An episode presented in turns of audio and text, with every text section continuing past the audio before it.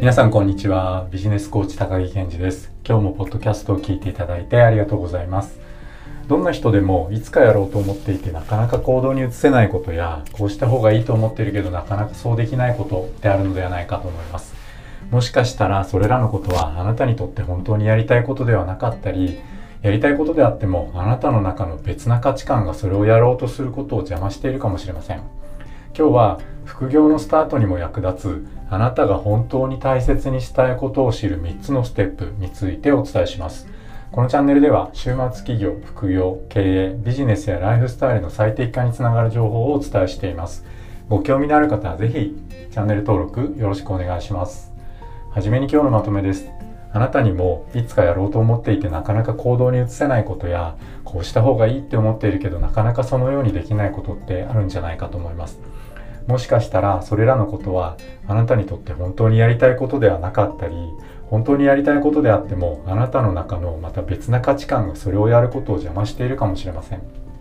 今日は副業のスタートにも役立つあなたが本当に大切にしたいことを知る3つのステップについてお伝えします。その3つのステップとはステップ1大切なことを書き出す。ステップ2大切なことを分類する。ステップ3あなたの価値観を統合する。この3つのステップです。それでは具体的にお伝えしていきましょう。先日あるクライアントさんがその日のセッションで価値観情熱を注げるものを整理したいというふうにおっしゃっていました。僕たちは毎日の生活の中でお勤め先の仕事やご家族のこととの関係性の中でどうしても自分らしくないことやあなたのエネルギーを奪うことをたくさんやっています。僕たちは子供の頃から教育や社会環境の影響でどうしても全部の科目で良い点数を取ろう。としてしまいます。だけど一人一人には明らかに個性があってその人にとって得意なこととそうでないことっていうのは存在します。僕が毎週空手を教えている少年部の子どもたちを見ていても体が柔らかい子もいればスピードの速い子もいます。何かを教えるとすぐにできるようになる子もいればすぐにはできないけれどコツコツ練習して必ずそれができるようになっていく子もいます。それが個性だと思います。小学校でみんながやってることも同じですよね。算数が得意な子供もいれば縄跳びが上手な子供もいます。教科書を朗読するのが上手な子もいます。縄跳びが上手な子はたくさん縄跳びをするからもっと縄跳びが上手になるし教科書を朗読するのが上手な子供は教科書を読む時に工夫して読むようになるのでもっと朗読するのが上手になっていきます。そこには努力という意識は存在していなくてやっていて楽しいとかやっていて気持ちいい心地よいって感じるからたくさんやる工夫するもっと難しいことができるようになるにはどうしたらいいか考える。っていうことが起こっていくんだと思います。大人もきっと一緒なんです。僕のところにこれから副業を始めたいという理由でお見えになる方にはまず好きなこと得意なことをやりましょうというふうにお伝えしています。その理由はこんなところにあるんですね。自分がやっていて楽しいとか心地よいと感じることをやった方がやっていて苦痛だとかつまんないって思ってることをやるより良い成果が出るはずです。特に副業であればそれによって生活水準が下がるリスクもありませんしちっちゃく始めることができるので好きなこと得意なことを存分にやることができるはずです。だからもしあなたがこれから副業を始めたいとお考えであれば是非あなたがやっていて楽しいとか心地よいとかプラスの感情を持つことができることをやっていきましょう。つまり好きなことや得意なことを副業の専門分野にするっていうことです。冒頭お伝えしたセッションではクライアントさんのご希望でまずはじめにご自身が大切にしたい価値観をひたすら言葉にしていただきました。少し長めに時間をかけてかなりの数その方が大切にしたい価値観を表す言葉を出していただきました。その後その言葉たちを思わずやっちゃうこととやりたいことに分けていきました。この分類をすることで気づきが出てきます。思わずやっちゃうことは本当に心の底からやりたいこと。僕のイメージで言うと生まれ持ってやりたいこと。でやりたいことっていう方に分類されることのほとんどはそうであるべきだというこれまでの人生の中で獲得した価値観がやりたいと思わせていることであったり思わずやっちゃうことに付随する二次的なやりたいことであるものが多いみたいです。クライアントさんはご自身の副業の中でどうしても進んでいかない部分があったんですがこの価値観の整理を通じてその理由にも改めて気がついてで今後どのようなアプローチをしていくかっていうのも具体的に考えることができました。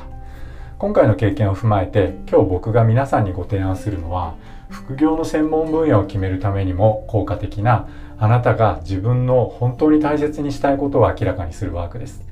今日のワークは3つのステップです。用意するものは A3 のコピー用紙かプロジェクトペーパーと消せないペンそしてタイマーの3つ。始める前に A3 のコピー用紙を横に置いて3等分になるように縦に2本線を引いてください。ステップ1大切なことを書き出します。A3 の用紙を3等分にした一番左側の欄にあなたが大切にしたいこと情熱を注げるもの人から言われて嬉しいことなどを5分間で思いつく限り書き出してみてください。ステップ2では大切なことを分類します。A3 の用紙を3等分した真ん中の欄に横線を1本引いて上下に2等分してください。この上の方の欄に先ほど書き出した大切なことの中から思わずやっちゃうことを選んで書き写していきます。それが終わったらその下の欄に先ほど書き出した大切なことの中からやりたいことを選んで書き写していってください。ステップ3、あなたの価値観を統合していきます。最後に一番右側の欄に思わずやっちゃうこととやりたいことを見比べながら感じたことを書き出していってください。見比べて感じたことをそのまま言語化したりワークしてみた感想を書いてみたり少し深めに掘り下げることができる方は今までやろうと思っているけど行動できなかったことの理由についてそれを見ながら考えてみたり今後そのことをやるのかやらないのかをはっきりとここで決めてみたりもしやるという決断をするのであればどのようなやり方どのようなアプローチをすればあなたの大切にしている価値観をそれをやることによって満たせるのか考えてみると良いと思います。それでは今日のお話まとめておきましょう。あなたにもいつかやろうと思っていてなかなか行動に移せないこととかこうした方がいいって思っているけどなかなかそのようにできないことっていくつかあるんじゃないかと思います。もしかしたらそれらのことはあなたにとって本当にやりたいことではなかったり実際に本当にやりたいことであってもあなたの中の別な価値観がそれをやることを邪魔しているっていうことがあるかもしれません。今日は副業のスタートにも役立つあなたが本当に大切にしたいことを知る3つのステップについてお伝えしてみました。その3つのステップとはステップ1大切なことを書き出す。ステップ2大切なことを分類する。ステップ3あなたの価値観を統合する。この3つのステップです。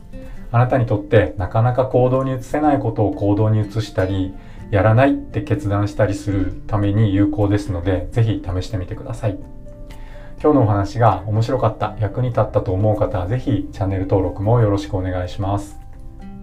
皆さん正しい手洗いマスクの着用2メートルのソーシャルディスタンスを保って新しいライフスタイルを上手に楽しんでいきましょ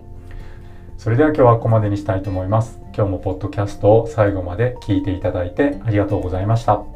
バイバーイ。